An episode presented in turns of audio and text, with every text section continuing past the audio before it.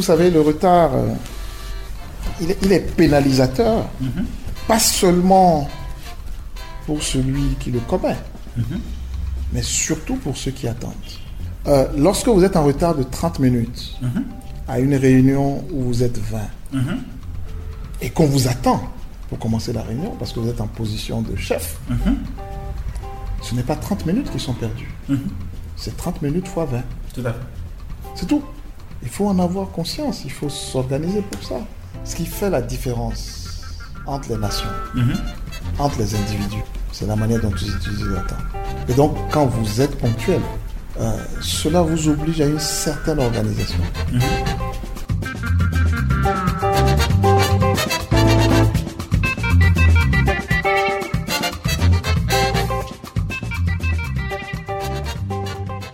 De commencer cette conversation, je voudrais que nous fassions une minute de silence en la mémoire du papa de Antonin.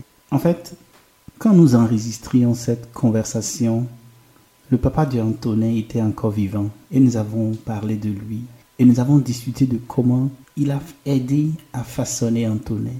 Nous avons discuté de ce qu'il incarne pour Antonin et aussi pour nous autres parce que grâce à lui, nous avons connu Antonin et découvert et appris et être inspiré de Antonin. Donc je voudrais demander que nous fassions une minute de silence en la mémoire de Papa Christian Théophile Dieudonné Dossou.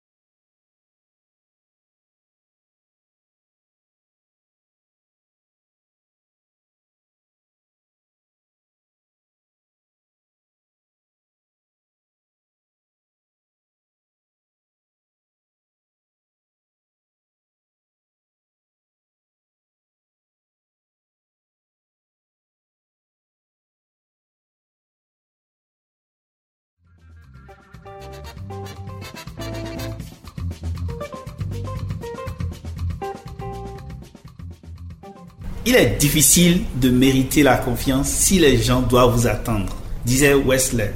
La ponctualité, ou plutôt le manque de ponctualité, caractérise beaucoup de personnes.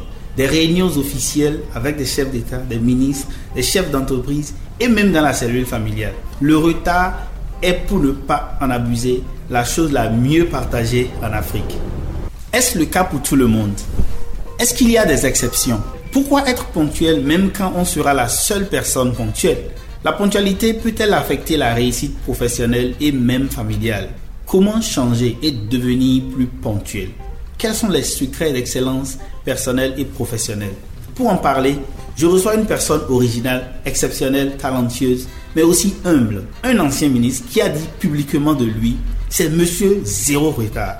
C'est Antonin S. Dossou. Pour certains, on n'a pas besoin de le présenter mais pour nos auditeurs qui sont en RDC, en Guinée, en Côte d'Ivoire, directeur dans un ministère avant 28 ans. Par la suite, il a été directeur à la Banque centrale des États de l'Afrique de l'Ouest, puis ministre de l'évaluation des politiques publiques, de la promotion de la bonne gouvernance et du dialogue social pendant plus de deux ans et plus de sept ans directeur de cabinet. Il est toujours à la Banque centrale et a publié un livre phénoménal que j'ai eu du plaisir à déguster. Partage, c'est le titre du livre. On va en parler tout de suite.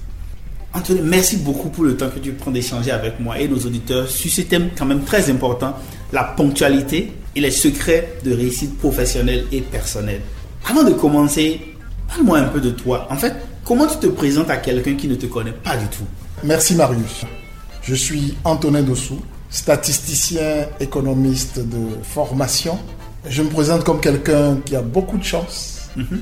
ayant pu apprendre des aînés, un passionné du développement de l'Afrique, car je suis convaincu que Dieu nous a donné, nous a doté de potentialités extraordinaires euh, qu'il nous faut travailler à exploiter afin que l'Afrique puisse occuper dans le monde euh, la place qui lui revient.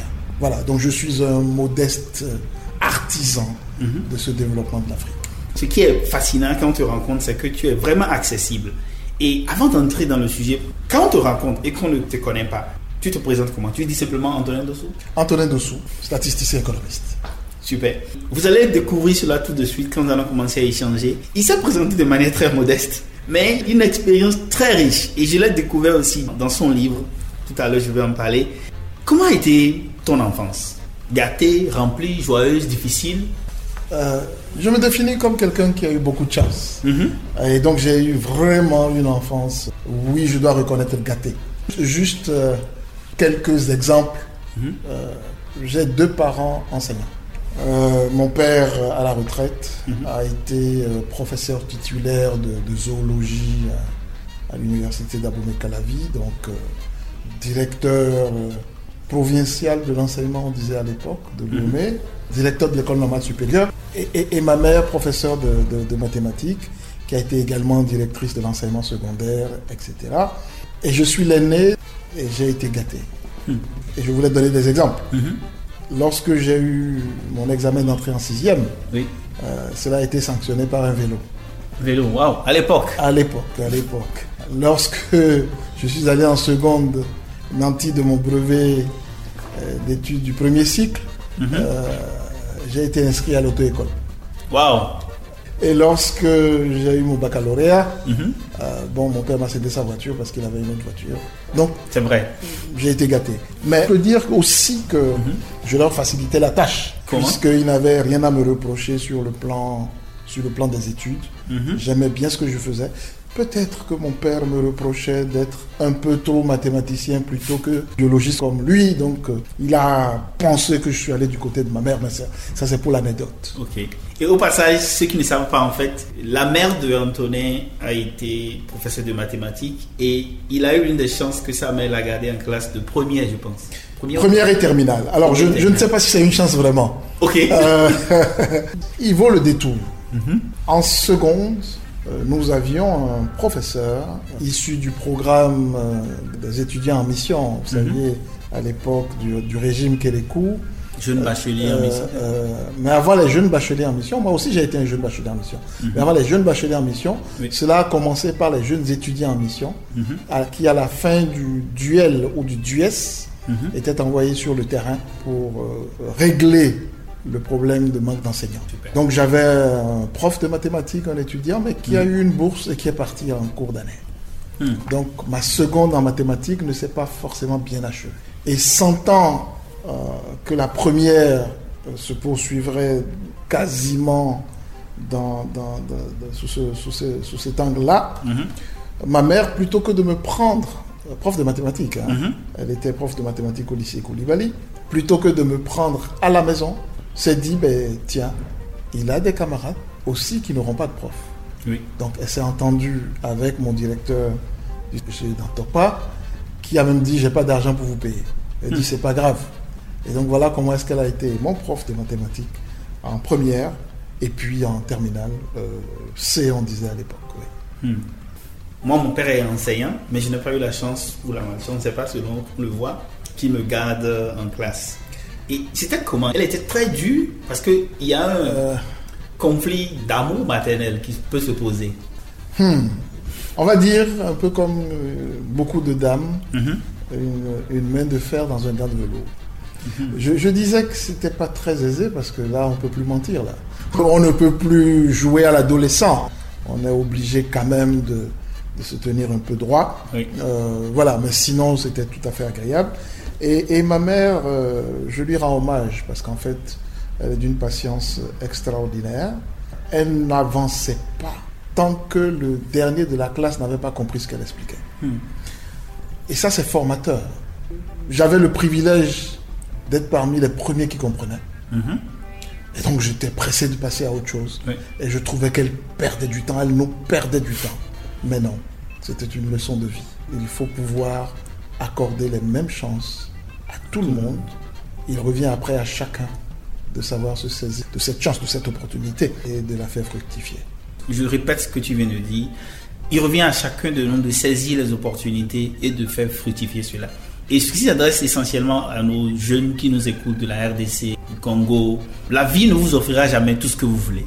Mais ce que la vie vous offre, il faut saisir cela et transformer cela et tirer le meilleur. C'est comme quelqu'un le dit, si vous avez des, citrons, faites de la limonade, ou si vous avez des œufs, faites des omelettes. Donc, débrouillez-vous avec ce que la vie vous offre. Qu'est-ce que tu en dis? C'est un peu ça, mais il faut pouvoir avoir une boussole. Mhm. Il faut savoir où on va. C'est bien euh, mecs qui dit qu'il n'est de vent favorable mhm. pour qui ne sait où il va.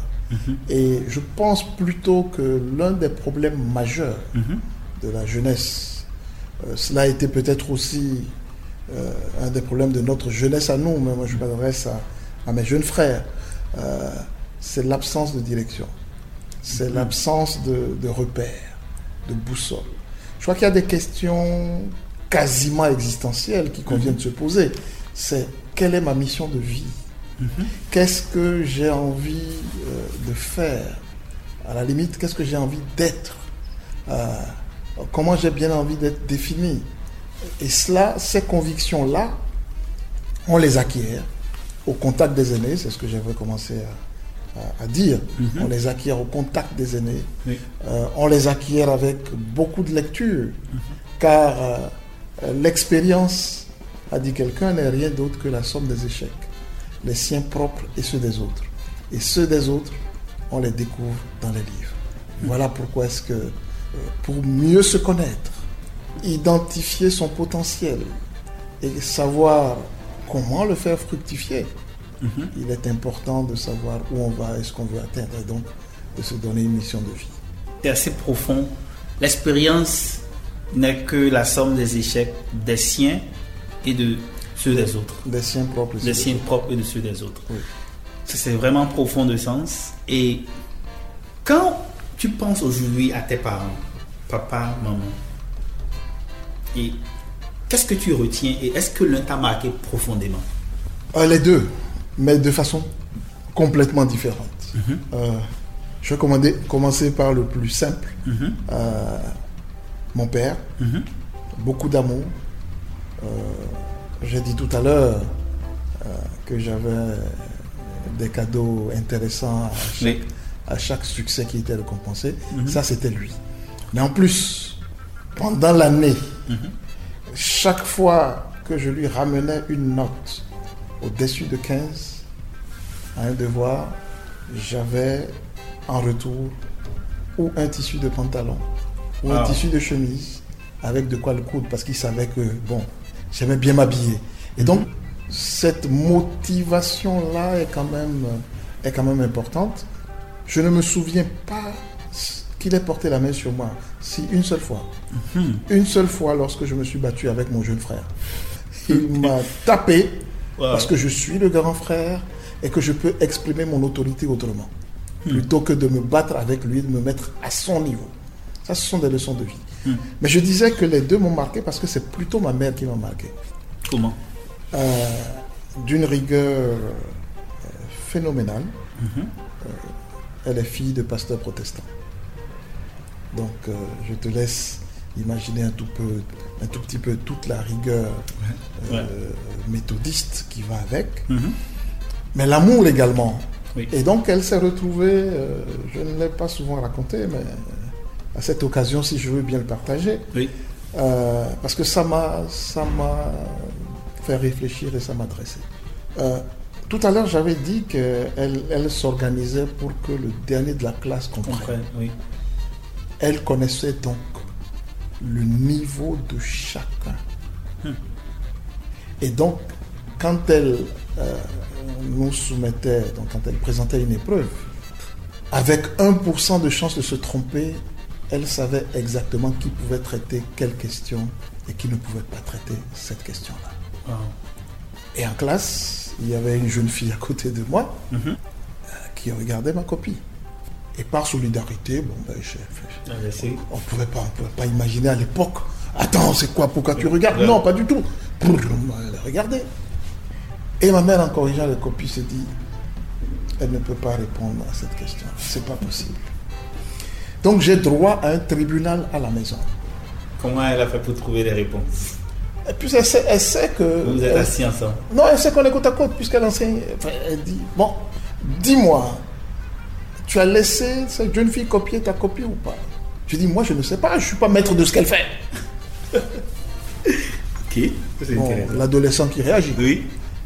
Euh, elle dit Très bien, c'est bon, j'ai compris. Et elle vient, quelques jours plus tard, donner les notes, les copies.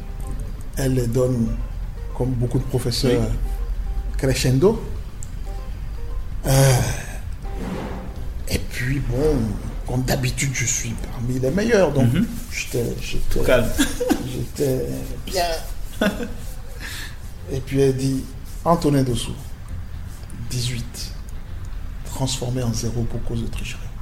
Waouh. C'est un choc ça. Et tu Ouais. réagis comment? Voilà la leçon, non? Et, et il fallait se lever, aller prendre sa feuille. Donc passer dans la classe, dans les. Wow. Donc je me suis levé, je suis allé prendre ma feuille. Je n'ai pas réagi. Mais j'ai compris. J'ai compris, j'ai tant et si bien compris que je me suis dit, bon, chacun se gère. C'est vrai que je ne gère pas l'autre, Mm. mais je dois pouvoir gérer mon espace. Ouais. Euh, L'année d'après, euh, parce que ça c'était en première, euh, l'année d'après, il y a des, des camarades qui ont passé le bac, Mhm. qui se sont fait renvoyer pour cause de tricherie, qui ont été attrapés. Ce que je retiens, moi, c'est que il n'est pas bon de tricher, quelles que soient les circonstances, et il n'y a pas d'excuse à cet effet. Voilà. Et, et ça, euh, ça vous façonne pour la vie. Et ça marche, j'imagine, parce que si tu es excellent, tu es habitué à recevoir de bonnes notes, et qu'on te dit, on donne la note et on dit transformer en zéro. Mais, mais non, c'est qu'on était en compétition en plus. Oui, j'imagine. Ah, Quand on était en compétition, pour être euh, premier. Donc, les autres qui n'ont pas eu leur 18 transformés en zéro étaient bien contents. en plus. Euh, voilà, voilà. Non, non, non, c'est. Et est-ce qu'il y a eu des suites à la maison du genre, ok, ça c'est à l'école, on a réglé ça. Non, non, non. Maintenant, à la maison. C'est- C'est terminé. Wow. Après, elle m'a dit oui, euh, j'échange avec. J'ai échangé avec ton père. On était d'accord. C'est d'ailleurs même lui qui a insisté pour dire il faut lui apprendre ça très vite, sinon ce mal-là ne sera pas ex- extirpé. Donc, ce fut une décision commune. Ce qui me plaît dans cette anecdote-là, c'est. On semble voir que tu n'as pas été actif en protégeant ta copie. Donc c'est comme si tu étais resté passif et l'autre a copié. Mais en dépit de cela, elle sanctionne. Elle sanctionne le fait que tu Euh, je, pas. je dois dire qu'elle nous a sanctionné les deux. L'autre, les deux. ah oui, bien sûr, l'autre c'était 9 transformé en 0 pour cause de tricherie. Wow. Moi, ce que je, je vois là, et tu me diras si tu es d'accord ou pas, c'est que la passivité ou le fait de regarder une situation, de ne pas prendre une position, et aussi être coupable d'une manière ou d'une autre. Je vais faire le parallèle avec la corruption. Mhm. On parle de corruption passive et de corruption active, Mhm. mais corruption quand même. Euh, oui, il y a une responsabilité. Je ne peux pas dire que je ne savais pas qu'elle regardait ma copie. Mhm. J'aurais dû lui dire euh, reste dans ton coin, Mm. j'aurais dû protéger mon espace parce que les conséquences euh, peuvent être importantes. Et il y avait beaucoup d'insouciance parce que ce que je n'ai pas mesuré, Mm. ce sont les conséquences de la tricherie. Euh, si j'avais clairement conscience des conséquences, Mhm. je me serais certainement comporté autrement. Et il me semble que c'est ça la leçon qu'elle a voulu faire passer. Euh, il y a des conséquences. Donc, tous les actes que nous posons, en fait, c'est ça qu'il faut retenir. Tous les actes que nous posons, anodins ou importants, Mhm. ont leurs conséquences qu'il faut pouvoir assumer. Et justement, parce que je lisais beaucoup à l'époque, je me suis dit, je dois assumer les conséquences de cet acte-là. Donc, j'ai pas régimbé rien du tout. J'ai pris ma copie, je suis rentré comme si de rien n'était, et la vie a continué. C'est c'est très fort. Et c'est d'autant plus fort que c'est le parent qui a veillé à ce que cette leçon de vie-là soit bien communiquée. On parlait de ton enfance, des parents. Et quand je lisais ton livre, je sais qu'il y a aussi certaines personnes de ta famille qui t'ont beaucoup marqué. Je ne sais pas si les parents, les parents, les deux parents sont encore en vie, s'ils le sont. Tout à fait, tout à fait. Qu'est-ce que tu as envie de leur dire et à d'autres personnes qui ont façonné ton enfance et par ricochet ta personnalité? Je leur dois ce que je suis. À tout ce monde-là, mon père, ma mère, euh, un oncle particulier, Paulin Ontonji, euh, un oncle particulier, lui il est spécial. Euh, je leur dois vraiment, vraiment ce que je suis et c'est pour cela que j'ai commencé par me définir comme euh, quelqu'un qui a beaucoup de chance. Parce qu'en fait, c'est au, au gré des rencontres que la personnalité se façonne. Et lorsqu'on a l'avantage de rencontrer de bonnes personnes, euh, on peut avoir, on peut espérer avoir une bonne personnalité. Je leur dois beaucoup d'amour aussi. J'ai reçu beaucoup d'amour. Et aujourd'hui, euh, ils sont vieux, vous comprenez bien. Mm. Euh, vous comprenez tous. euh, c'est une grâce que d'avoir ses parents encore en vie à ce moment-là. Euh, oui, mon vœu, c'est de leur retourner cet amour-là. Je pense que n'importe où ils sont et s'ils ont la chance d'écouter cette conversation, je leur dis merci pour toute la communauté de gens qui nous écoutent parce que grâce à leur rigueur, générosité et principe, ils ont pu faire l'être que tu es, ils ont pu faire la personne que tu es, qui aussi est en train d'inspirer des jeunes comme moi et plein d'autres personnes, plein d'autres personnes qui nous écoutent, qui sont souvent très inspirés et ont envie de faire comme toi et plus que ce que tu as fait parce que ça leur donne de l'énergie. Ils se disent, s'il a pu le faire, nous aussi nous pouvons le faire. Oui, parce que la vie est une chaîne. Euh, et c'est bien ça. J'ai vraiment profité de l'amour et de l'expérience de, de certaines années, beaucoup d'ailleurs. Mm. Et donc ma responsabilité, c'est de transmettre cette expérience-là aux plus jeunes, ainsi de suite. C'est quand même très rare en fait. De plus en plus, les gens font cet élan-là de s'assurer qu'il y a une transmission parce que pendant longtemps, souvent chez nous, les- en Afrique, les gens partent avec tout ce qu'ils savent. Et c'est là que j'apprécie beaucoup le fait que tu as décidé d'écrire un livre parce que à un moment donné, il y a une certaine grande quantité d'expérience que tu as emmagasiné, que tu as eu au cours des années, et tu as décidé d'écrire. Mais avant d'arriver au livre, parce qu'on va en parler tout à l'heure, il y a quelque chose qui m'a marqué. Tu as fait un séjour bref à Montpellier en France. Comment ça s'est passé? Voilà encore les choses de la vie. Le seul conflit que j'ai eu avec mon père, Mhm, qui a été fort parce que je suis quand même une forte tête, mhm, Euh, ça a été le choix de, de mon orientation universitaire. mhm. Euh, J'ai dit tout à l'heure qu'il est, il a été professeur titulaire, donc il est arrivé au bout, au bout de l'échelle Mhm. en zoologie, donc Oui. sciences naturelles. Je pense qu'il rêvait d'avoir un, un fils, notamment son fils aîné. Euh, il rêvait de le voir médecin. Bon, ça ne m'intéressait pas particulièrement. Et à l'époque, les jeunes d'aujourd'hui n'ont pas cette chance. Mais à l'époque, euh, pour intégrer les écoles professionnelles et les, et les- les facultés professionnalisantes, Mhm. il suffisait de faire un concours. Et, et- et à la fin, on était quasiment embauché d'ailleurs. Et on avait trois, la possibilité de passer trois concours. Mhm. Euh, je n'ai pas réussi au concours de médecine. Mhm. Je dois avouer que je n'ai pas fait de gros efforts. Je ne voulais pas. Euh, mais j'ai réussi au concours d'entrée à la faculté de sciences agronomiques et au concours d'entrée à l'Institut national d'économie. Et le conflit vient de là. Naturellement, mon père me dit l'agro. il faut faire agronomie. Je lui dis vraiment, je ne me vois pas en train d'aller travailler la terre. Il dit, mais non, ce n'est pas que la terre, au contraire. Donc, il, euh, il m'explique, il m'explique, il m'explique. Euh, mais j'avais plutôt aussi réussi à, l'en- à- à entrer à l'Institut national d'économie, filière statistique. Mhm. Quand je regarde, c'est la suite des mathématiques que j'aime bien. Mhm. Et donc, je décide de continuer les mathématiques. Il a développé tous les arguments pour montrer aussi son ouverture d'esprit. Mhm. Il dit oui, mais c'est une filière, l'école vient d'ouvrir, la première promotion n'est même pas sortie pour qu'on sache quels sont les débouchés. Mhm. Ensuite, tu es jeune, parce que si tu fais ça là, à 23 ans, tu vas finir. Ben, tu as commencé à travailler à 23 ans. J'ai dit, c'est ça que je fais. Hmm. Euh, et je l'ai fait. Ok. Alors, il était ami au secrétaire général de l'Université de Montpellier. Mhm.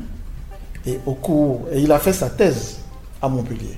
Lui, il est étudiant de Montpellier, justement. Mhm. Et donc, c'est au cours d'une des visites, je ne sais plus, d'un séjour, qu'il parle à son, à son ami, qui lui dit Bon, oui, ben, on peut, la passerelle est, est aisée. J'étais déjà en troisième année. Ok. Donc, Près de finir l'université. on avait fini, on était même en stage. Mhm.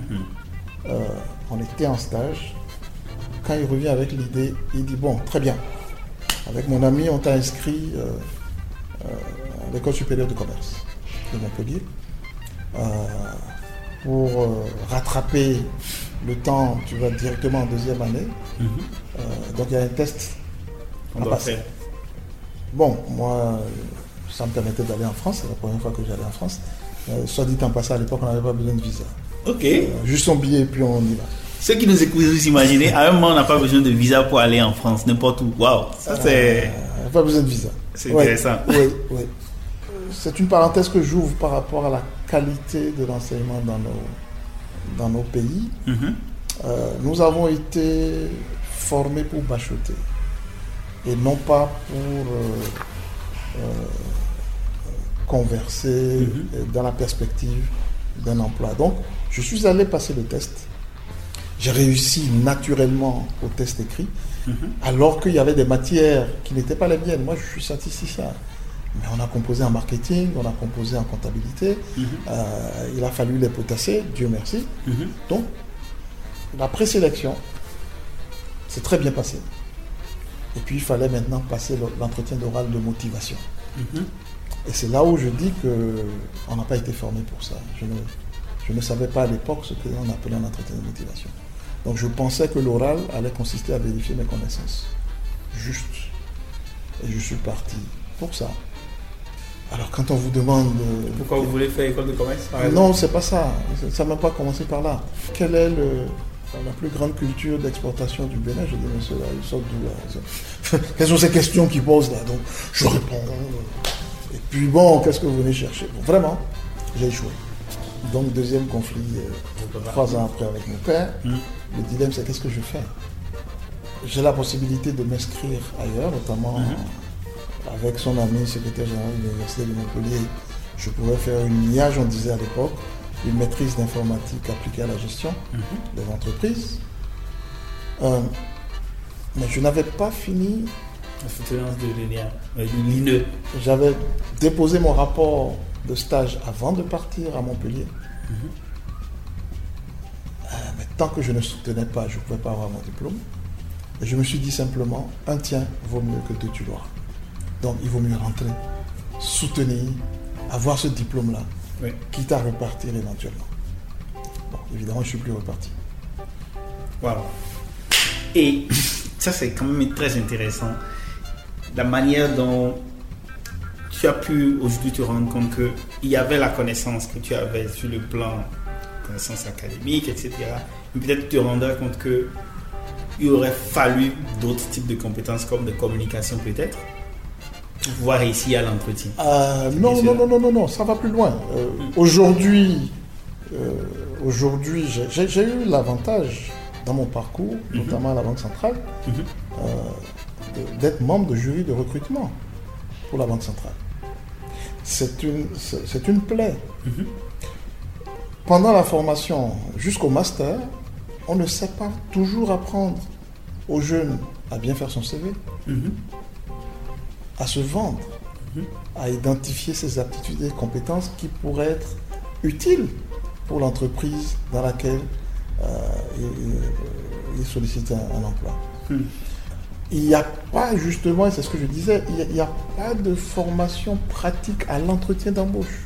Peut-être aujourd'hui, ça ne se rencontre plus, mais moi, jusqu'en 2018-2019, Mhm. j'ai été dans des jurys et je me suis toujours demandé, mais ceux-là, est-ce qu'on leur a jamais dit pendant qu'il faisait le master, en quoi consiste un entretien d'embauche? Donc l'entretien de motivation pour entrer dans une école de commerce prestigieuse, c'est un peu ça aussi. C'est-à-dire qu'en fait, il faut savoir se vendre et dire je suis le meilleur à ce poste. Enfin, et faire dire. Il ne s'agit pas de dire, mais présenter les éléments qui permettent au jury de considérer que vous êtes le meilleur à ce poste.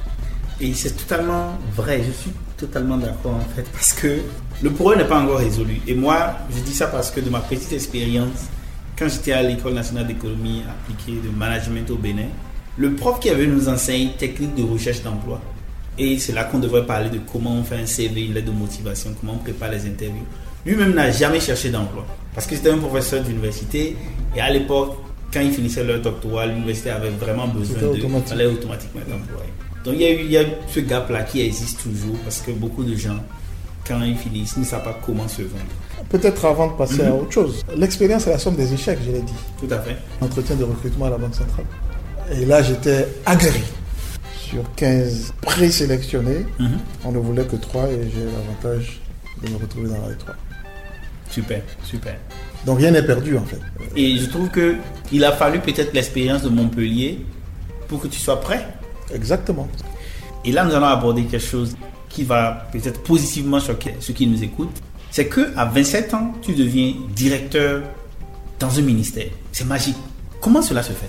Bon, moi je suis croyant et mhm. je considère que c'est la main de Dieu. Je considère fondamentalement que nous avons une mission. Dieu confie à chacun d'entre nous une mission et nous met dans les conditions optimales pour réaliser cette mission-là. Mhm. C'est comme ça que je comprends. Parce qu'en fait, c'est un concours de circonstances extraordinaires. C'est déjà un constat. Mhm. Nous avions remarqué, donc moi et mes camarades, nous étions en filière statistique, que la plupart de nos profs qui venaient de l'Institut national de la statistique et de l'analyse économique, mhm. de l'INSAE, avaient plutôt comme moyen de déplacement une mobilette ou mieux, au mieux une moto. En revanche, les profs qui enseignait dans la filière gestion des entreprises à hmm. côté venait en voiture. Et la différence est nette. Entre nous, on se dit, mais bon, voilà, voilà ce à quoi notre emploi nous destine, hein. aller en mobilette. Alors que les autres, là, leur emploi, là, c'est en voiture. Et j'avais dit que après mon bac, moi, mon père m'a laissé la voiture. Donc, moi, je venais déjà hmm. euh, étudier, j'allais au boulot en voiture. Et on mais si cette voiture-là tombe en panne après et qu'il faut la changer, je ne pourrais pas la changer. Là, je vais revenir à une moto. Mhm. Et avec les camarades, on s'est dit, ah ben tiens, ce qui fait la différence, c'est que les profs de nos amis en gestion travaillaient dans des cabinets parallèlement. Des cabinets d'expertise comptable surtout. Ils étaient aussi dans l'entrepreneuriat du euh, Mais ils intervenaient en entreprise, mais c'est surtout pour aider à faire la comptabilité. C'est pas qu'ils étaient entrepreneurs, pas mhm. forcément. Et donc, si nous ne voulions pas être comme nos profs, il fallait peut-être que nous nous mettions en cabinet pour pouvoir proposer des, études. Et c'est ainsi qu'on a créé un cabinet en 88-89, 88, le Polygone. Et, comment le lien s'est fait du cabinet de Polygone à ce que tu deviennes un... Oui, justement, justement. Alors, euh, il fallait trouver des marchés. Mhm. Euh, je dois avouer à tes, auditeurs que nous n'avions aucune expérience. On est juste sorti de l'université, de l'Institut. Ingénieur statisticien économique, euh, économiste, on était fiers, mais bon. À l'église, à la sortie du culte, j'ai le courage d'aller solliciter un aimé. Mhm. Et c'est lui qui dit Bon, euh, je vais vous faire confiance, je vais voir ce que ça donne. Vous venez au bureau tel jour, il nous a donné rendez-vous, on a été au bureau. Et il nous remet des thèmes de référence. Et il nous dit euh, allez nous proposer votre offre. On ne savait pas comment ça se faisait. et c'est qui cette année-là Parce que... Euh, bon, il faut, oui, euh, il faut on a César ce qui est à César. Cette année, c'est Amos Elegbe. Amos Elegbe, euh, protestant comme moi, qui est mhm. toujours là, et à qui je dois beaucoup également, parce qu'il a, il a cru mhm. en nous, qui étions tout jeunes, qui sortions de l'école. Et donc, l'étude qu'on nous a confiée s'intitulait Les activités économiques et l'emploi dans la zone septentrionale, cas de Paracou. Donc nous avions proposé de faire une enquête. Enfin, on, a, on s'est défoncé. Et on est venu présenter le rapport provisoire à l'équipe qui a apprécié. Mhm. Et avec la finalisation de ce rapport, Amos Elebe devient ministre du Commerce, de l'Artisanat et du Tourisme. Waouh. Et là, il m'appelle. Il me convoque dans son cabinet de ministre.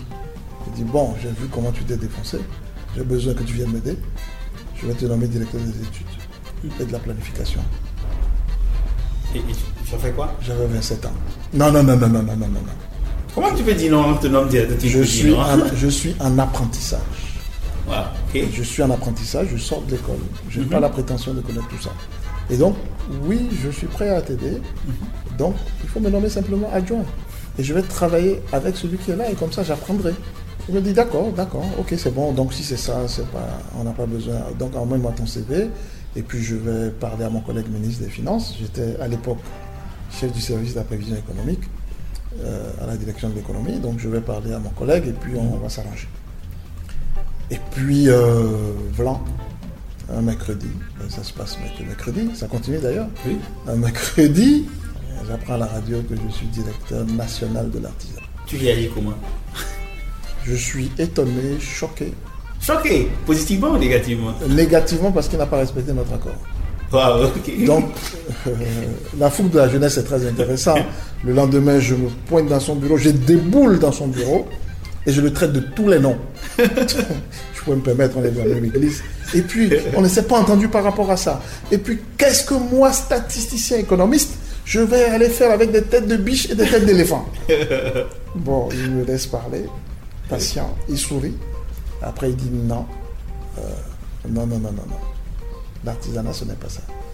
Du reste, il y a un projet avec le BIT, le projet d'appui au secteur informel.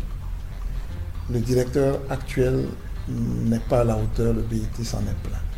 Et comme tu viens de faire l'étude et tu dois montrer les capacités, je pense que tu as le meilleur profil pour gérer ce projet-là et gérer le secteur de l'artisanat de façon globale.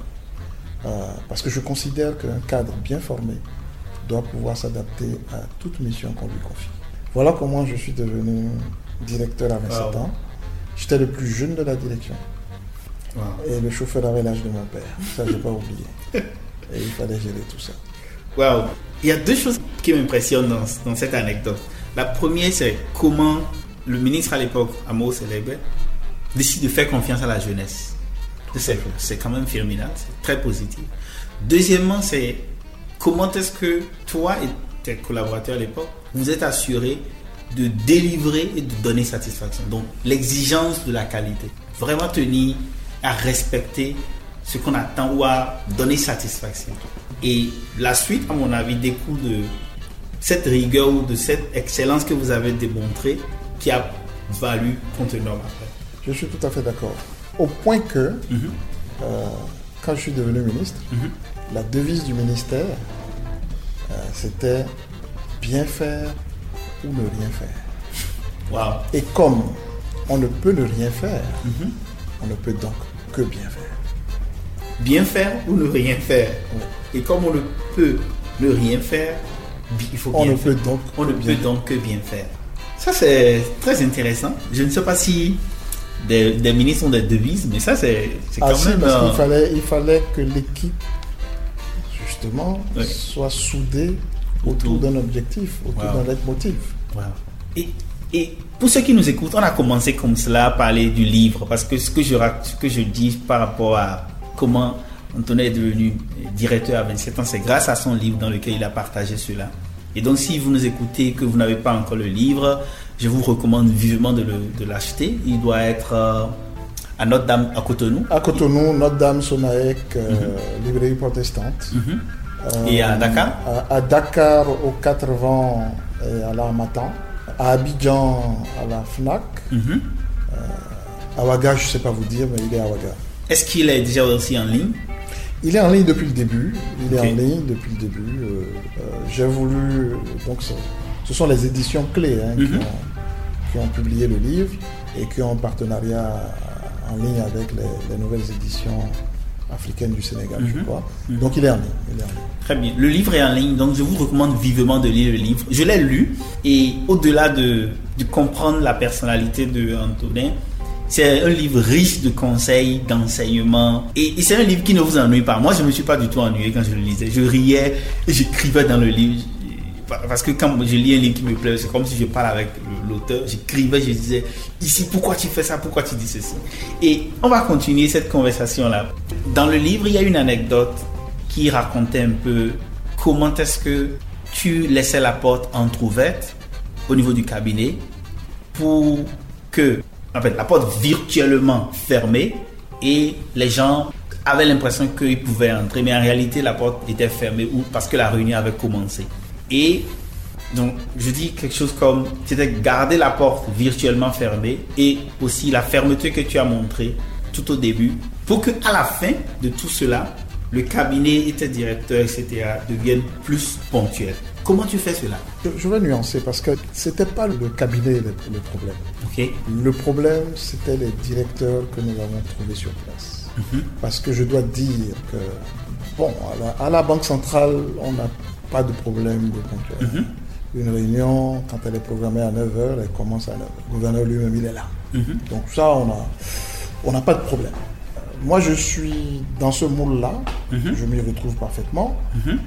Et nous arrivons au Bénin. J'accompagne donc le, le ministre Koupaki, qui était mon patron à la banque, hein, le département, qui réussit quelque chose. Il ne, il ne change pas L'équipe, l'équipe. Ça c'est rare. Il a dit, vous êtes tous maintenus à votre poste. Ça c'est très rare. Travaillez. Et c'est en fonction de vos résultats que je vous garde ou que je vous garderai pas. Donc ça, c'est réglé.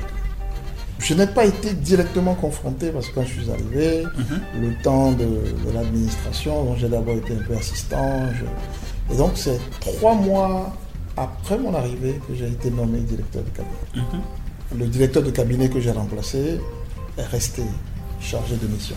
Mhm. Bon. Donc ça m'a permis de voir. Et c'est mon adjoint qui présidait les réunions du comité des directeurs. Donc je, je me suis dit, là aussi sagesse, il faut que j'aille voir. Avant de commencer la réunion, euh, prendre en main. Donc je suis arrivé le jeudi après ma nomination, euh, juste pour suivre, laissant la main à mon adjoint, le directeur adjoint de cabinet, qui était déjà là, qui était déjà directeur adjoint de cabinet. ça. Et là où j'ai été choqué, la réunion devant commencer à 10h, jusqu'à 11h, il y a des participants qui venaient. Wow. Euh, mais, mais, mais avec un sans-gêne. Ah non, euh, ça m'a choqué. Ça m'a choqué. Mais j'ai rien dit. Donc je me suis dit, ça, il faut pouvoir régler ça. Le jeudi d'après, Mhm. je prenais la main. Et donc, la salle est, pleine à peine au tiers. Mhm. À moins 5 j'étais là, hein. donc à 10 heures. Mhm.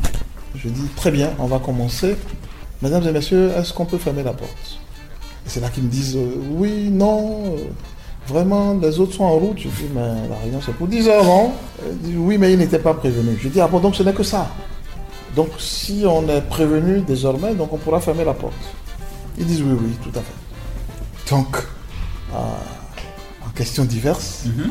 j'ai rappelé à ceux qui étaient en retard et qui n'étaient pas là au début que nous avions pris une décision collégiale. Oui. C'est que désormais, à 10h, la porte est fermée.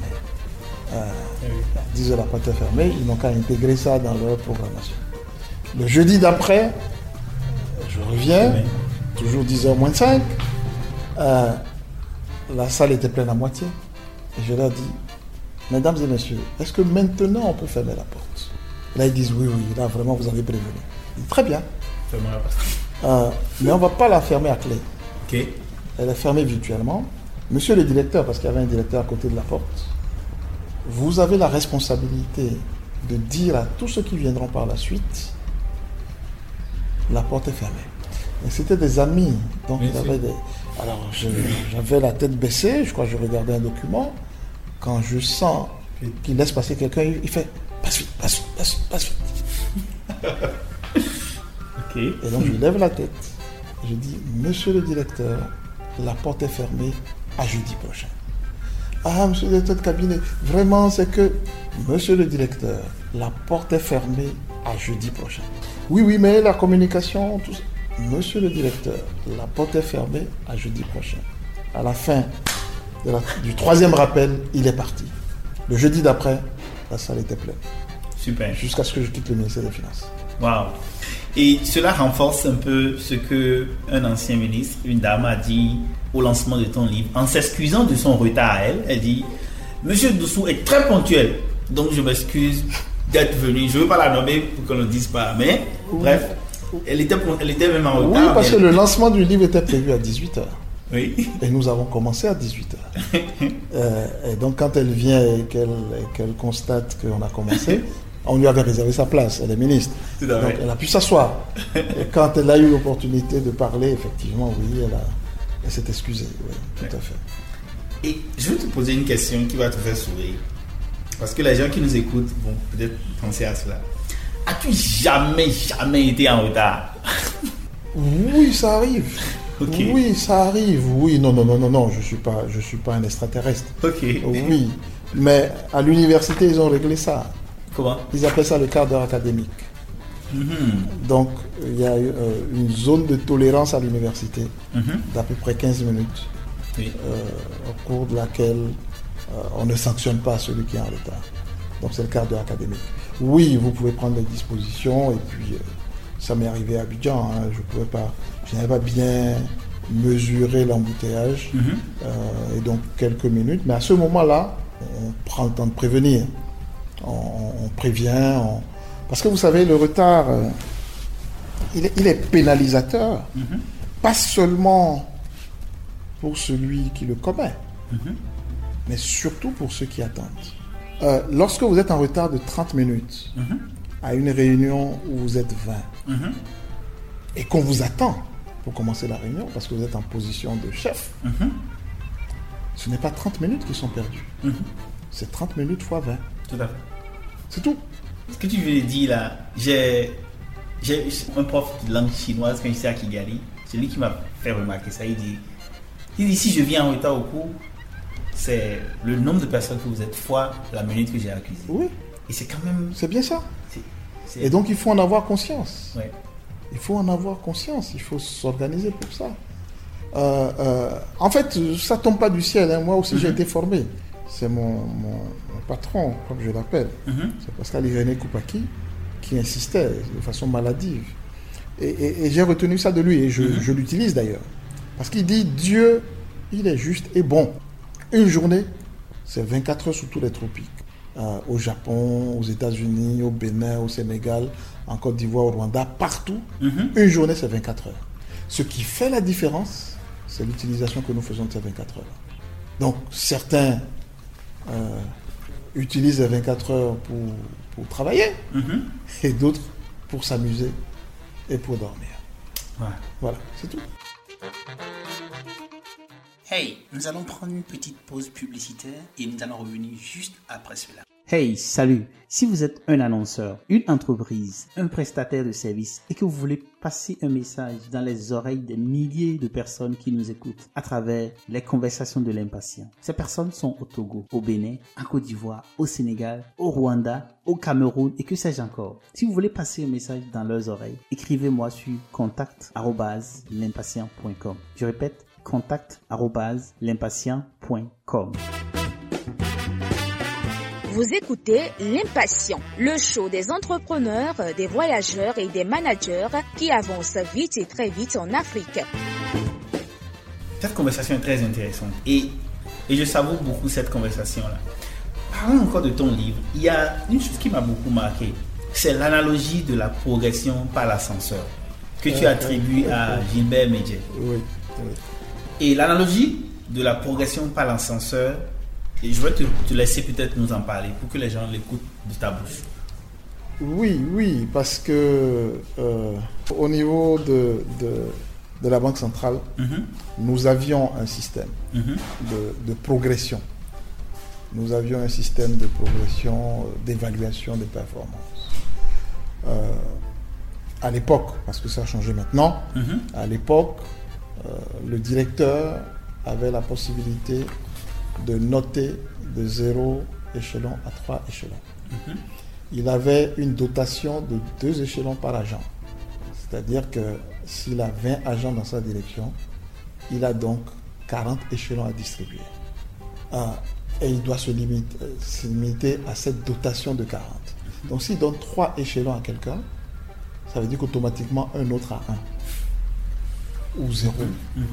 En Enfin, bref, il Oui. équilibre en fonction. Mhm. Donc ça lui permet de d'ordonner euh, Son personnel. son personnel selon les performances. Et donc il m'appelle, Gilbert Medja, mon premier directeur de la Banque Centrale. Mhm. Et justement, c'était l'année de sa retraite d'ailleurs. Et il me dit, bon, je t'ai donné deux échelons. Je venais de commencer tout jeune. Bon, bon ok, c'est pas grave. Mais tu mérites trois. Ah bon, tiens. Pourquoi tu me donnes deux? Il dit, je te donne deux pour te préserver. Parce que sinon, euh, euh, tu peux être trop vite mis en épingle. Alors que je m'en vais, je ne suis pas là. Ce qui est important, ce ne sont pas les échelons. Parce que les échelons, c'est la progression par les escaliers. Mhm. Ce que je veux pour toi, et qui est important, c'est la progression par l'ascenseur. Mais il y a deux conditions à respecter. Mhm. La première, il faut être devant l'ascenseur quand il va s'ouvrir. Et ça, c'est ton travail qui peut te le permettre. Donc continue à travailler comme tu le fais. Mhm. Il ne faut pas baisser les bras. Il faut continuer à travailler parce que c'est ça qui va te permettre d'être devant l'ascenseur quand il va s'ouvrir. Deuxième condition, il faut qu'il y ait quelqu'un dans l'ascenseur qui puisse dire Jeune homme, viens avec nous. Et ça, c'est ton comportement. Mhm. Il faut que tu aies un comportement approprié qui puisse montrer que tu peux être coopté dans la catégorie des chefs. Mhm. Et tu verras. Il n'avait pas menti. Il n'avait pas menti. Lorsque en 2000, j'ai été promu adjoint, simplement adjoint au directeur de la formation, j'ai eu un choc positif. Mhm. Puisque mon salaire a doublé. Et donc, d'un trait de plume, je venais de récupérer, mettons, 10 ans Wow. d'évolution par échelon. Wow. Cette analogie de la progression par l'ascenseur plutôt que par les escaliers, cela m'a beaucoup marqué quand je lisais ton livre en fait. Et j'ai vu le lien dans plusieurs choses qui se sont passées dans ta vie.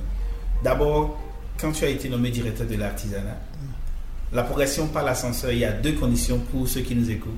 Il faut que ton travail, tes compétences professionnelles t'amènent devant l'ascenseur. Ensuite, il faut que quelqu'un dans l'ascenseur te remarque et te dise viens avec nous. Et cela, c'est par la deuxième condition qui est ton comportement, ton savoir-vivre. Et parlant du poste de directeur que tu as occupé, tu as fait le travail technique qui était très bien. Donc, il a apprécié la compétence. Et j'imagine, parce que vous êtes de la même religion ou de la même église, il t'aurait déjà vu comment tu te comportais pour en juger que tu mérites de venir. Et je trouve que c'est profond de sens, et surtout parce que nous sommes à l'impatient. Et l'impatient, pour ceux qui nous écoutent, c'est la plateforme des personnes qui veulent et qui avancent vite et très vite. Et pour le faire, il n'y a pas de secret, il faut la progression par l'ascenseur plutôt que par les escaliers. Comment tu gères être jeune et patron à l'époque, à 27 Parce que tu as dit que ton chauffeur avait l'âge de ton père. Oui, il faut respecter l'autre. Mhm. C'est pas compliqué ça. Mhm. C'est exactement le comportement que nous avons avec nos employés de maison. J'ai eu la chance, là encore, c'est l'éducation reçue des parents. Euh, L'autre est une personne humaine, Mhm. est un être humain. Et donc, la fonction ne doit pas changer l'homme que nous sommes. Et là, c'est une conviction profonde. Euh, justement, je, quand je suis devenu adjoint à la Banque centrale, la veille, il y avait encore des amis avec qui je, je discutais, je rigolais. Et maintenant, je suis directeur. Et demain, tu puis, deviens le patron. euh, et puis, et puis euh, il commence à dire oui, ben, ben, ben, ben, monsieur le directeur, euh, vous, arrête-moi ton chat. Est-ce que mon nez a changé parce que je suis devenu directeur? Est-ce que mon ventre a doublé de volume parce que je suis devenu directeur? Non, on m'a confié une mission. Mais Antonin Dossou ne change pas. Donc, effectivement, dans le cadre de cette mission-là, il y a des règles à respecter, il y a des procédures, mais l'homme en lui-même ne change pas. Et donc, effectivement, il a fallu, et ça je pense que je l'ai réussi, il a fallu créer au sein de cette équipe-là une convergence d'objectifs. Parce que euh, euh, c'est Euripide qui dit que euh, nul parmi nous ne sait ce que nous savons tous ensemble. Donc, euh, ensemble, on est toujours plus fort. J'ai pas envie que cette conversation-là se termine, mais le temps passe. Je voudrais rapidement te tirer un peu encore la langue de ta riche expérience. Dans ton livre, tu dis la fonction ministérielle est essentiellement ambivalente. marqué par la précarité et la puissance, l'allégeance et la liberté, l'abnégation et la volonté. Page 152. Le service républicain ministériel, le service ministériel, et la grande lucidité dans la gestion du pouvoir quand tu étais ministre. Comment tu fais tout ça? Et quand on est ministre, avant que tu ne répondes à ça, quand on est ministre, on fait quoi au juste? À quoi ressemble l'agenda de ministre Bon, alors, moi j'ai été ministre euh, atypique, Mhm. je reconnais, atypique, euh, dans un gouvernement un tout petit peu atypique aussi. Je m'explique. Le président euh, Boni Yahi que j'ai servi Mhm. Était vraiment partisan de la décision collégiale en griffe. Mhm. C'est-à-dire que toute décision importante était prise en Conseil des ministres. Et il y avait certainement un problème d'organisation, je suppose, Mhm. mais on se retrouvait en Conseil des ministres trois à quatre fois par semaine. Wow. Et non plus seulement le mercredi, comme Mhm. annoncé. Donc, euh, le ministre que j'étais consacrait beaucoup de temps aux réunions du Conseil Mhm. et aux autres audiences Mhm. accordées euh, par le président à ses, à ses visiteurs. Et donc, euh, l'agenda d'un ministre, euh, l'agenda qui, qui fut le mien, est un peu atypique. En revanche, moi-même, je suis un peu atypique parce que j'ai gardé ma technicité. Mhm. Du coup, il y avait quand même beaucoup de documents à valider, encore. Il y avait des réunions de stratégie et de coordination que nous organisions, que j'organisais, que je présidais, avec le cabinet cette fois-ci, Mhm. euh, tous les lundis matins, pour tracer la semaine. Et puis, euh, il y avait des perspectives. Enfin, le ministre, il va sur le terrain. Donc, euh, ouverture de séminaires, euh, euh, discussion avec des partenaires au développement. euh, euh, voilà, donc euh, le ministre est assez fort occupé. Et il faut, il faut beaucoup d'organisation pour, euh, pour respecter tous les enjeux. Je vais te poser une question parce que ceux qui nous écoutent, c'est des jeunes. Est-ce que c'est doux d'être ministre? Euh, cela dépend de... Il faut vraiment avoir les pieds sur terre. Sinon, vous vous croyez comme le plus important de la terre. Euh, lorsque vous êtes ministre, ça m'est arrivé à plusieurs reprises. Mhm. Les gens se précipitent pour porter votre sac, par exemple. Mhm. Si vous n'avez pas les pieds sur terre, Mhm. avoir les pieds sur terre, c'est de savoir. Et c'est pour ça, justement, je parlais de servitude ministérielle Mhm. et de précarité. C'est un contrat sans horizon. Et j'ai un aîné, personnel, il est décédé déjà, Mhm. qui m'a toujours dit, il était mon directeur de, cabinet à l'époque quand j'étais directeur de l'artisanat, moi, je prépare mon départ de cette fonction-là dès ma prise de service. Comment tu prends je ne, je ne comprends pas bien. Dès que tu prends service, Mhm. directeur de cabinet ou ministre, fonction politique donc, commence à préparer ton départ. Parce que ça peut intervenir à tout moment. Un mercredi et des fois même avant le mercredi. Voilà.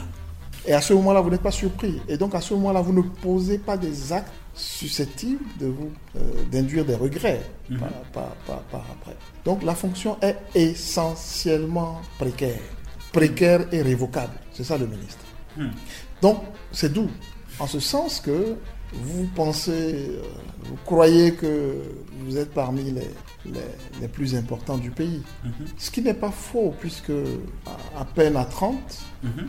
vous vous retrouvez à prendre des décisions tout. qui engagent 10 millions de Béninois. Donc, c'est quand, même- quand même important. Oui. Mais il faut éviter l'euphorie, parce que c'est une servitude. D'ailleurs, ministre veut dire serviteur. Mhm. Ce que les gens ne comprennent pas. Le maître, c'est le master. Mhm. C'est pas ministre, c'est le master. Et le maître, en l'occurrence, c'est celui qui enseigne, c'est le professeur, c'est lui qui donne des enseignements. Oui, c'est ça le maître. Hmm. Je vais encore te poser des questions. Parce que c'est rare de trouver quelqu'un qui partage son expérience. Surtout sous nos cieux, les gens n'écrivent pas beaucoup. Un ministre dort à quelle heure? Et se réveille à quelle heure? Ah ben, ça dépend de l'organisation. Moi, je- comme j'ai dit, je suis resté technicien. Euh, Déjà, euh, le monde appartient à ceux qui se lèvent tôt. Oui. Donc, euh, je n'ai pas changé. Avant d'être ministre, je me réveillais assez tôt parce qu'il faut être à- au boulot à 8 heures. Mhm.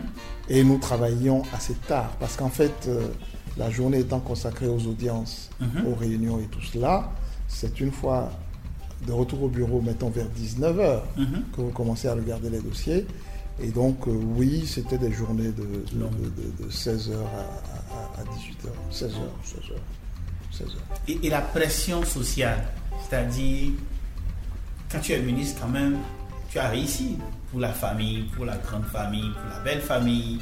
Comment il faut gérer ça ou comment tu, tu as géré ça? Euh, ça, c'est un regret. Un regret parce que dans notre société béninoise, et je suppose qu'on peut l'élargir à la société africaine, il y a beaucoup de parasitisme. Euh, il y a beaucoup de parasitisme. Et donc, euh, certains ont voulu exploiter cette position-là Mhm. pour avoir des passes droits. Mhm. Il, a, il a fallu trouver la pédagogie nécessaire pour expliquer. Pour expliquer que euh, ce n'était pas comme ça que je voyais les choses. J'ai été par exemple amené à dire à- au chef de la famille dessous, euh, écoutez, mon père m'a transmis son nom sans tâche. J'ai la responsabilité de transmettre le nom dessous à mes enfants sans tâche. Et donc, ce que vous voulez, euh, ça va être difficile de le faire. En revanche, parce qu'il faut toujours proposer une solution alternative, Oui. en revanche, on pourrait faire tant, tant, tant et tant. Ça n'a pas été facile au début, mais comme je l'ai dit euh, en évoquant la précarité, quand vous avez à l'esprit que vous allez partir un jour, Mm. il est important de, de veiller aux traces que vous laissez. Donc par exemple, celui qui, qui était étonné que je ne veuille pas lui, laisser le privilège de porter mon sac, je lui ai dit, mais quand je serai plus ministre, qui va, qui va, qui va porter mon sac? Faut pas que je perde l'habitude. Voilà. Wow, ça c'est très intéressant. Et cela confirme ou renforce un peu ce que j'ai dit au début, c'est ta grande humilité qui est vraiment euh, reconnue dans le livre et dans ce que les gens disent autour de toi. Et même des, des gens de ma génération, dont des très jeunes qui collaborent avec toi, disent il est extrêmement humble, il est accessible. Et ça, c'est vraiment très bien. Et merci beaucoup pour cet exemple que tu nous donnes. Et je le redis souvent sur les conversations de l'impatient. On peut être euh, entre griffes grand quelqu'un. Et en fait, être grand quelqu'un, c'est quand vous arrivez à servir, à pouvoir aider les autres à trouver des solutions à leurs problèmes. Et, et je voudrais te demander, pourquoi être ponctuel finalement? Ce qui fait la différence entre les nations, Mhm. Entre les individus, c'est la manière dont vous utilisez le temps.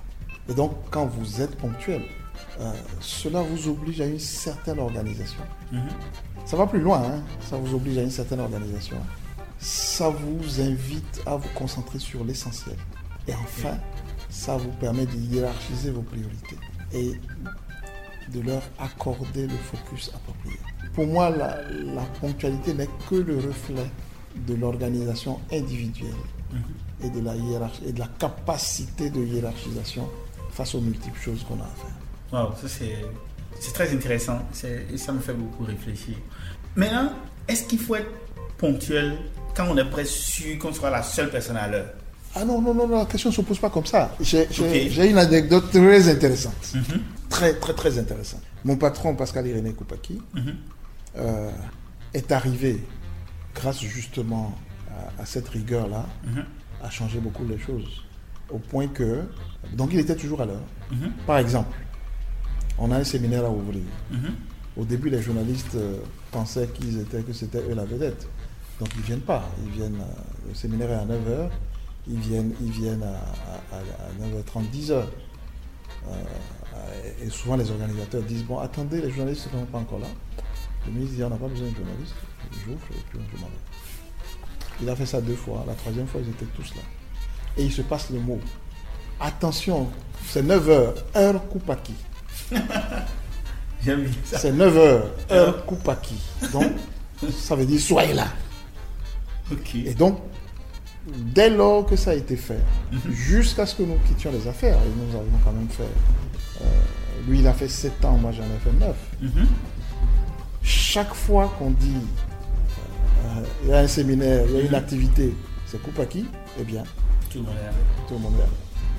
Donc, ne pensait pas que ça va durer. Mais il faut avoir le courage de commencer. Donc, c'est important de ne pas changer. Il ne faut pas que les autres vous changent par rapport à ces principes-là qui sont essentiels. Ce n'est pas parce que l'on sera le seul à être à l'heure qu'il faut euh, penser changer. Plutôt voir la responsabilité que l'on a en tant que personne qui sera à l'heure d'influencer le changement positif autour, de soi. Surtout lorsqu'on est en situation de décision. C'est peut-être là la nuance que je vais apporter. Lorsque, bon, il m'est arrivé de, de me retrouver en conseil des ministres Mhm. et de devoir attendre une heure ou deux je ne pouvais pas partir. Donc je m'organisais, donc je venais avec du travail, Mhm. je venais avec de la lecture pour ne pas perdre le temps. Parce qu'en fait, Tout à fait. tout est là encore. C'est l'exploitation optimale du temps dont nous disposons. Mhm. N'est-ce pas? Donc là, vous ne pouvez pas forcément changer les choses. Mais lorsque vous êtes en situation de changer, et ça, ça m'est arrivé. Bon, À Cotonou, les gens savaient, hein, je ne, je n'attends pas plus de 15 minutes. Je parlais de quart d'heure académique tantôt. Sauf quand c'est un ministre qui a convoqué, euh, par, par égard, j'attends 30 minutes. Mais si 30 minutes après il n'est pas là, je suis parti. Et je suis prêt à en assumer les conséquences. Alors, Cela me donne beaucoup d'inspiration parce que un des problèmes qu'on a en Afrique, c'est la ponctualité ou le manque de ponctualité. Et comme tu l'as dit, Dieu, il est bon, il est juste et c'est 24 heures pour tout le monde. Donc si nous voulons changer les choses, si nous voulons arriver à améliorer les conditions de nos populations, améliorer le- les conditions de nos pays, il faut que nous améliorons sur la gestion du temps, sur comment est-ce que nous arrivons à planifier, à organiser nos journées, etc. Il y a peut-être peut-être une dimension, Mhm. je ne sais pas si elle est culturelle ou philosophique, Mhm. mais il semble que dans nos cultures, le rapport au temps n'est pas, n'est pas le même que euh, dans les cultures occidentales. Mhm. Euh, euh, j'ai, étudié un peu la question. Dans la culture occidentale, le temps est linéaire. Et c'est pour ça qu'on dit que le temps perdu ne se rattrape pas. Dans nos cultures africaines, euh, le temps est cyclique. Mhm. Donc, ce n'est pas grave. Demain, demain on fera. Ah. C'est, c'est, alors, c'est profond parce que euh, la Terre tourne autour du Soleil. Et pendant 24 heures. Donc, normalement, euh, le cycle de la vie qui a été observé euh, a son sens. Mhm. Voilà pourquoi je, je pense qu'il faut en tant qu'Africain, parce que le retard n'est pas africain. Je suis désolé de le dire.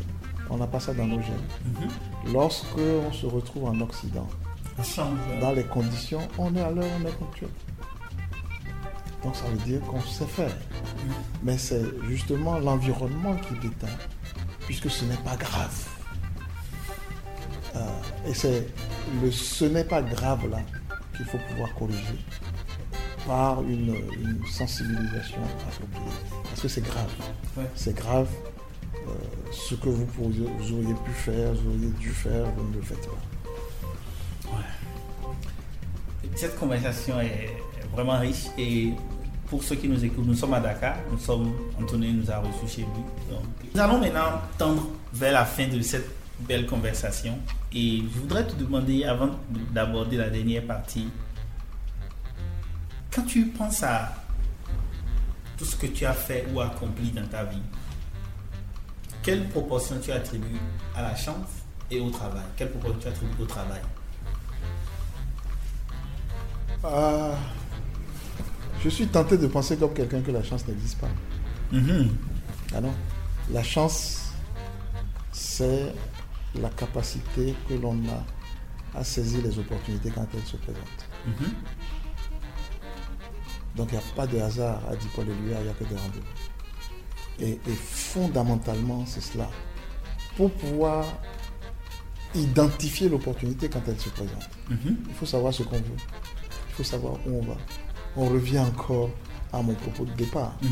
Il n'est de vent favorable pour qui ne servit pas. Il faut, et, et le jeune doit se poser cette question-là. Quelle est ma mission de vie? Quel, est mon potentiel? Quelles sont mes aptitudes? Qu'est-ce que j'ai envie de faire? Qu'est-ce qui me manque? Quel est le gap à compléter? Après, effectivement, euh, il n'y a vraiment que dans le dictionnaire Mhm. que réussite vient avant travail. Ok, wow, ok, ça c'est un très bon rappel. Sinon, ouais. euh, vous ne pouvez pas semer du haricot Mhm. et vouloir récolter du maïs. Ok, super. On ne peut pas semer du haricot et vouloir récolter du maïs. Je voudrais, pour finir cette conversation, te poser quelques questions que je ne vais pas partager avec toi, en préparant cette conversation. Quel est ton repas préféré? Hmm, je ne sais pas répondre parce que je suis un fin gourmet. Et donc tout ce qui est bien fin, succulent, euh, je, je, l'apprécie.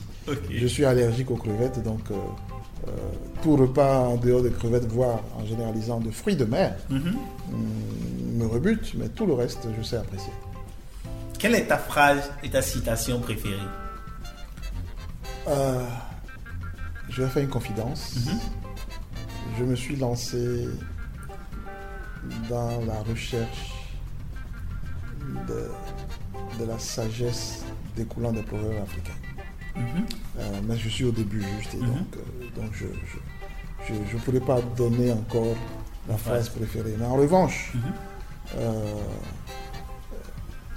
Zig Ziglar, qui est un, écrivain américain, il a écrit, et je le partage fondamentalement, ce n'est pas votre aptitude mais votre attitude qui déterminera votre altitude. Ce n'est pas votre aptitude, mais votre attitude, qui déterminera votre altitude. Donc le comportement, l'attitude, le comportement est déterminant mhm. lorsqu'on veut progresser en société et marquer l'environnement dans lequel on se trouve. Wow, c'est très fort. Quand tu es énervé ou ennuyé, tu fais quoi? Euh, je suis quasiment jamais ennuyé. Jamais, jamais, jamais, jamais, jamais, jamais. Il suffit que j'ai une radio à côté de moi. Il suffit que j'ai des livres euh, et de la musique. Et lorsque je suis énervé, la musique adoucit les mœurs. C'est mon secret. Tu aimes ou tu pratiques quelle activité sportive? Euh, Bon, là aussi, c'est la conséquence d'enfants gâtés. Quoi. Mhm. J'ai touché à tout. Mes parents m'ont inscrit finalement. Je ne pratique rien du tout.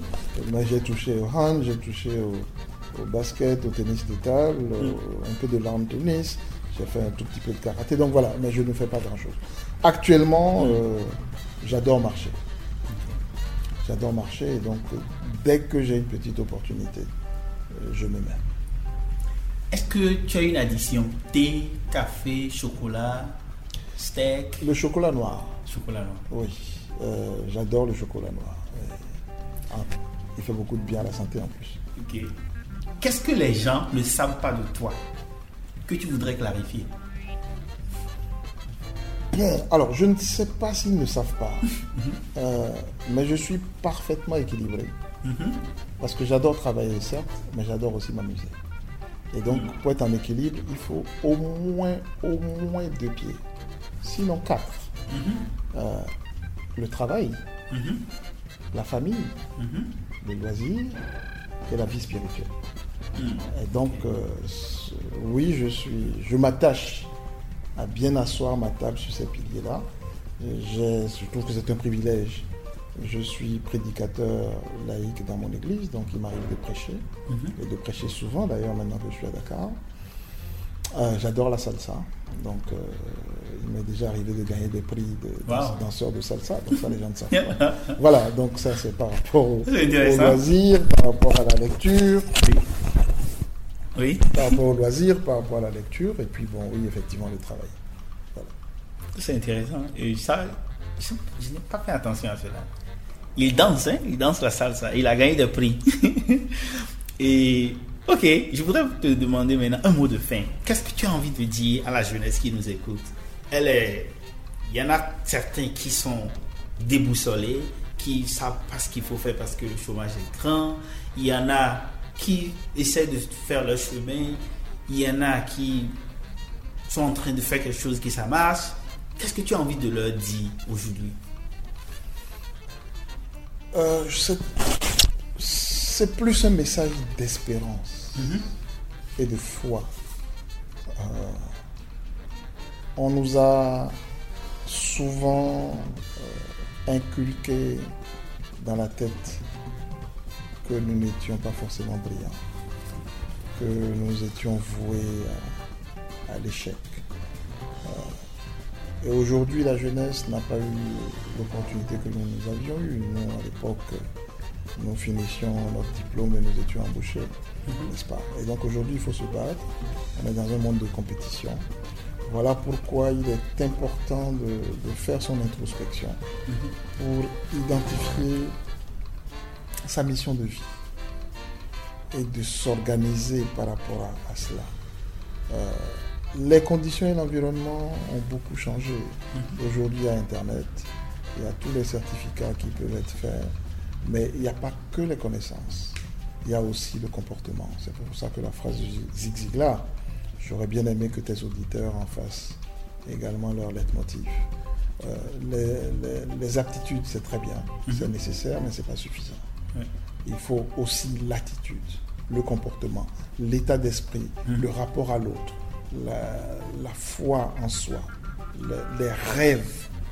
Et euh, euh, ce n'est pas parce que c'est impossible que nous ne le faisons pas. C'est parce que nous ne le faisons pas que c'est impossible. Mhm. Donc, il faut la foi et y aller. Et je sais que j'avais commencé par là. Mhm. Le potentiel de l'Afrique est tel que tous ceux qui aujourd'hui pensent qu'ils sont dans un tunnel sombre mhm. pourront voir la lueur, la lumière à la fin de ce tunnel. Ça, c'est sûr. Super. Ça, c'est profond de sens et ce n'est pas parce que c'est impossible que nous ne le faisons pas, c'est parce que nous ne le faisons pas que c'est impossible. C'est sur cette belle expression-là que je voudrais euh, vous remercier. Merci beaucoup Antoine pour ton temps. Merci beaucoup pour le partage, pour l'inspiration. Et je rappelle que le livre de Antonin est un livre phénoménal que je vous recommande vivement. Je l'ai lu et c'est très intéressant. Si vous voulez savoir plus sur comment est-ce que il a passé son enfance, comment est-ce qu'il est devenu directeur, donc comment il a fait sa carrière professionnelle. Si vous voulez savoir comment est-ce qu'il a pu progresser par l'ascenseur plutôt que par les escaliers, je vous recommande le livre. Il est à Dakar, au Sénégal, il est en Côte d'Ivoire, il est en ligne, il est également au Bénin. Donc, saisissez simplement partage dessous et vous allez voir les différents liens. Sur ce, merci beaucoup. Félicitations aussi à, à l'impatient, je dirais bon vent, c'est une idée extraordinaire parce que c'est dans le partage qu'on s'enrichit.